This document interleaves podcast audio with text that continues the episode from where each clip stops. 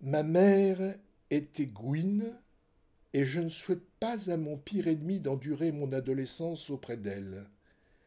Longtemps, les deux mots qui m'ont le mieux évoqué cette femme ont été honte et dégoût, avant qu'un autre vocable ne s'immisce à leur place. Curiosité. Revenons à la honte. Honte d'elle. Honte d'être issue d'elle. Ensuite, le dégoût. Dégoût d'elle, physiquement d'elle. Puis au fil de ma longue existence d'adulte, beaucoup plus tard, la curiosité. Car j'ai mis un temps fou, après l'avoir fui si loin et haï autant, pour réaliser qu'en définitive, je ne la connaissais guère et savais bien peu de choses sur elle. Mais commençons par le début. Ils sont tous là, ceux que je reconnais et les autres que je n'ai jamais vus ou dont je ne me souviens plus, mais qui ont sûrement entendu parler de moi un jour ou l'autre lors de cette cérémonie de baptême dans l'église imposante et sombre que je connais bien, même si je n'y étais pas revenu depuis un bail. La plupart des insignes membres des familles respectives des parents subjugués par le rituel en train de s'accomplir autour de leur progéniture enrubannée d'une fine pellicule de dentelle immaculée. Quant à moi, je me tiens en retrait de ce public de fidèles aguerris et agglutinés que je surveille à cagnarder dans la pénombre derrière une mince colonne vertigineuse, à l'abri de toute curiosité intempestive. L'ambiance générale est recueillie et plutôt distinguée. Il fallait s'y attendre au sein de ce cloaque bourgeois et catholique.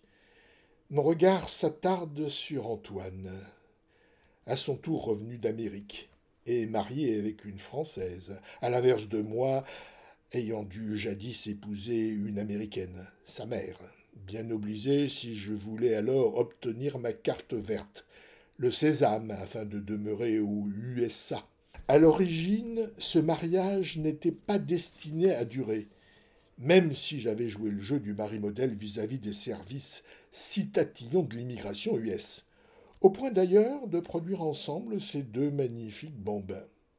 Antoine et son frère, Pascal, son cadet d'un an, tous deux élevés par leur admirable mère, sur la côte Est, tandis que je m'installais seul à l'Ouest, en Californie, sans jamais néanmoins couper les ponts entre nous après notre divorce à l'amiable. Et je dois dire qu'elle s'est toujours montrée à la hauteur pour éduquer sans moi nos deux adorables garçons, en vraie mère juive, cent pour cent juive, mais athée, ou plus exactement non pratiquante. En tout cas, ni Antoine ni Pascal n'ont été baptisés à mon initiative, pas plus d'ailleurs qu'ils n'ont fait leur bar mitzvah. Je ne me souviens même plus s'ils ont été circoncis, et j'avoue ne jamais avoir eu l'occasion de le vérifier de visu. Mais ils doivent l'être, comme la majorité des petits Américains, du fait d'un diktat hygiénique local et non pas d'une barbarouarie. Peu importe. J'ignore pourquoi Antoine, mon aîné, a ainsi décidé sur le tard de se convertir au catholicisme en sacrifiant au rituel du baptême juste avant de venir s'installer en France, à Paris. Sans doute afin de mieux nous retrouver tous les deux, comme si cette conversion récente pouvait nous aider à nous rapprocher, ou me plaire sous prétexte que de mon côté nous sommes de très anciennes obédiences chrétiennes, et que j'ai moi-même été baptisé après ma naissance, puis dûment envoyé suivre mes cours de catéchisme avant d'effectuer en grande pompe ma communion solennelle. Ici même, à Saint-Jean-de-Montmartre, à une époque où je vivais à côté d'ici, chez ma mère, qui n'en avait rien à cirer de la religion, mais avait suivi les traditions par principe en organisant une petite fête à l'issue de cette cérémonie à laquelle elle avait convié une partie de notre parentèle, ceux qu'elle acceptait encore de côtoyer à l'occasion de rarissimes raouts familiaux. Malgré des apparences trompeuses, Je me demande si ma mère n'a pas toujours été snob. À la question iconoclaste qui me taraude l'esprit en l'imaginant invitée ici même en bonnet du forme, serait-elle alors venue? Nous aurait-elle gratifié de sa présence endimanchée Je suis bien obligé de répondre pourquoi pas? Surtout si Antoine s'était chargé en personne de la convier, insistant sur l'importance de sa présence parmi eux les mêmes arguments déployés avec moi pour me convaincre d'assister à cette mascarade, alors que nous ne nous fréquentons plus depuis des lustres. Naturellement, j'ai refusé. Et je ne sais pas pourquoi, à la dernière minute, j'ai décidé de passer pour entrevoir à quoi tout ce cirque ressemblerait. À la dérobée, sans me montrer ni participer en quoi que ce soit à des retrouvailles parentales factices. Hors de question de me prêter à leur simagrée. Du plus loin que je me souvienne, j'ai toujours affiché une sainte horreur pour cette notion même de famille et toutes les obligations afférentes colportées avec, sauf lorsque j'étais enfant chez mes grands-parents. Le temps béni où choyé et heureux je n'habitais pas déjà chez elle. Françoise G, ma mère, puisqu'il faut enfin la nommer. Plus j'y repense, et plus cela me turlupine. Comment se fait-il, par quelle opération du Saint-Esprit, que, parmi tous les fichus prénoms féminins de la terre, Antoine, ou sa bonne femme bigote, mais je n'y crois pas une seconde, ait ainsi pu choisir d'appeler sa môme Françoise? Pour m'emmerder, forcément. Alors là, chapeau.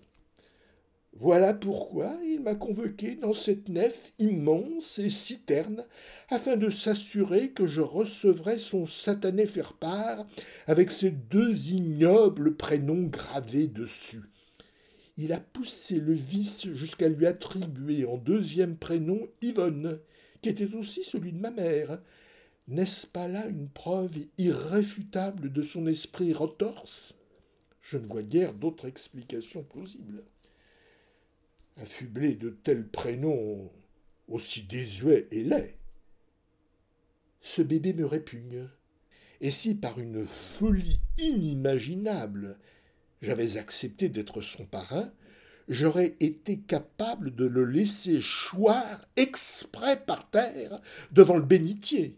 Et encore heureux si je ne l'avais pas balancé ensuite contre le mur pour l'y écraser comme un vulgaire cafard avant de le piétiner avec allégresse devrais avoir honte et frémir d'horreur en émettant pareille pensée, ma, ma propre petite fille.